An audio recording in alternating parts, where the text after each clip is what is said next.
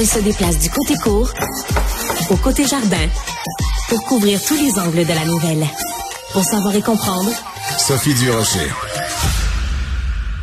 J'avais adoré, absolument adoré la série présentée à Radio-Canada, Les Pays d'en haut, une série historique euh, écrite par Gilles Desjardins. Alors, quand j'ai su que Gilles Desjardins préparait une série historique, cette fois-ci pour le Club Illico, euh, une série euh, d'espionnage X13, donc inspirée évidemment de la série de livres X13 des années 50 et 60, je capotais. Ben, imaginez comment je capote aujourd'hui, parce qu'on a appris, donc, Club Illico qui a annoncé ce matin que euh, le personnage d'X13 sera interprété par Marc-André Grondin.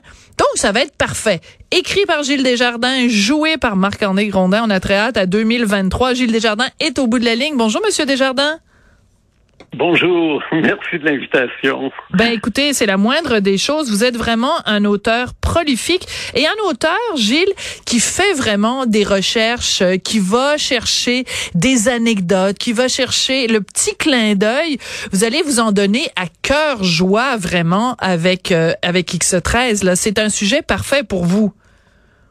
Oui, effectivement, parce qu'il y a beaucoup de choses qui sont très peu connues, donc euh, qui sont très amusantes à, raconter, puis qui vont qui vont sûrement plaire au public, hein, parce que c'est très très très surprenant cette époque-là. Aussi, c'est une série d'époque, oui, mais qui est très actuelle dans le sens où cette époque-là ressemble beaucoup à la nôtre. Il y a beaucoup de points de contact entre autres, c'est le début de la guerre froide. Puis aujourd'hui, on ah. sait, on est comme c'est une nouvelle guerre froide qui commence. Oui. Euh, au niveau social, c'est pénurie de main d'œuvre, crise du logement, inflation. Ça ressemble vraiment beaucoup, beaucoup à aujourd'hui.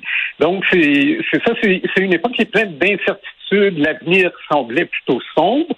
Mais bizarrement, ça donnait naissance à 30 années de, de très grande prospérité. Donc, c'est encourageant pour nous autres aujourd'hui. Oui, c'est ce qu'on a, c'est ce qu'on a appelé les 30 glorieuses, évidemment. Le oui, la, tout à fait. Hein, la période de l'après-guerre? pas comme ça. oui, ça s'annonçait pas comme ça. Non, pas vraiment. je pense que ça, ce qui est, ce qui est intéressant, c'est qu'on va avoir beaucoup de points de contact avec euh, la, réalité contemporaine. Je pense que ça va intéresser les gens. Ça va leur permettre aussi de comprendre certaines choses. Alors, ce personnage-là, donc, euh, d'espion canadien, l'as des espions canadiens, Jean Thibault, X13, c'est son, son pseudonyme, son nom de code, comme euh, James Bond, agent 007. Euh, vous, vous l'avez imaginé comment? Et quand vous écriviez le personnage, est-ce que vous aviez un comédien en tête? Non, pas au tout début. En fait, euh, moi, je me suis beaucoup inspiré de la réalité. Euh, j'ai fait de la recherche et puis euh, bon, X13, oui, c'est un c'est un héros de fiction, mais dans la réalité, il y a eu beaucoup d'espions canadiens, français, québécois, francophones qui ont été parachutés en France, entre autres, qui ont mené des missions de renseignement militaire, qui ont, qui ont fait du sabotage, euh, qui, ont, qui ont aidé, soutenu la résistance française, qui l'ont approvisionné en armes. Euh, il y en a d'autres qui étaient chargés euh, des, des, officiers nazis. Euh, donc moi, je me suis plutôt inspiré de ces gens-là. J'ai cherché à, à, à, avoir quelque chose de très, très, très réaliste. Et j'ai emprunté plusieurs choses euh, du personnage de Pierre Daigneault, mais la nouvelle version d'X13 est beaucoup plus ancrée dans la réalité. C'est moins fantaisiste. Oui, euh, surtout que bon, Daniel Daigneault nous euh, raconte quand même que euh, son père avait très peu voyagé et que donc quand il parlait de différents pays, ben il se basait sur une encyclopédie. Alors vous, vous allez pouvoir plus être façon de façon peut-être plus réaliste. Gilles, quand je rendais hommage tout à l'heure au, à la série que vous avez écrite Les pays d'en haut, c'est aussi parce qu'il y avait justement cette recherche historique. Je me rappelle par exemple dans Les pays d'en haut, à un moment donné, il y a une, une une des personnages euh, de, de la série, qui se, fait venir par la poste, qui commande un appareil de masturbation parce qu'on pensait que ça pouvait soigner les femmes à ce moment-là qui avaient des problèmes de nerfs. Est-ce que vous nous réservez ce genre de petits détails croustillants aussi dans X13?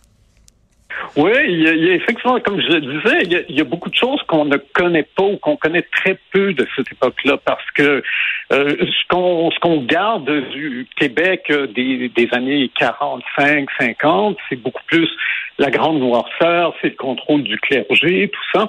Mais dans la réalité, c'était une époque qui, qui aspirait à la modernité. Les Québécois, c'est d'ailleurs pour ça que les gens ont adoré X13. Ça a été un immense succès, X13, parce que c'était une littérature un peu délinquante, là, tu sais, qui, qui échappait au contrôle du clergé, euh, où, où, il y avait des, des, une référence à, à la sexualité, euh, où, euh, où il y avait du féminisme aussi. Les héroïnes sont vraiment ah oui, ah oui, sont complètement en avance de leur temps. Là, c'est vraiment des héroïnes très très indépendantes, audacieuses, violentes. Euh, c'est, c'est, ça correspond pas du tout à l'image qu'on a aujourd'hui de cette époque-là. Donc, moi, je pense que c'est ça qui va être intéressant beaucoup pour les gens, c'est vont avoir une vision neuve de cette époque-là. Et, et, qui... et c'est pour ça que vous allez faire œuvre utile à nouveau, Gilles Desjardins, parce que euh, euh, c'est important. Les Québécois connaissent pas. Il y a plein de pans de notre histoire qu'on connaît pas, qu'on soupçonne pas, et c'est une source de fierté. Oui, tout à fait. De, de voir en fait que, que par exemple, ce héros-là, euh, qui défend la, la liberté, euh, la paix, euh, qui affronte les grandes puissances euh, comme l'Allemagne nazie, l'Union soviétique. En fait, c'est une vision très, très, très positive et ambitieuse que, que les Québécois avaient de, de, de, de leur rôle dans, dans, dans, dans le monde pour l'avenir. C'était, on s'aperçoit qu'en fait, euh, c'était pas du, c'est en rupture complète avec le traditionnel là, né pour un petit pain là. Ah, j'adore ça. ça. Donc redonner. je pense que c'est ça que les gens et, mais c'est pour ça qu'ils en ont vendu 28 millions d'exemplaires. C'est génial.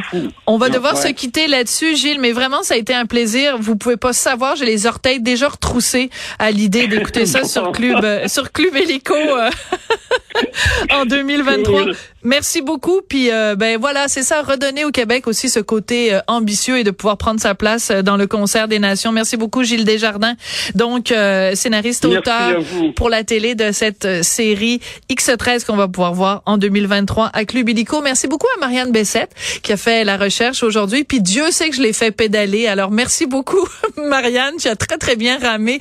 Merci beaucoup à Charlie Marchand qui est toujours fidèle au poste et qui est vraiment vite sur le Merci à vous d'avoir été là et on se retrouve demain.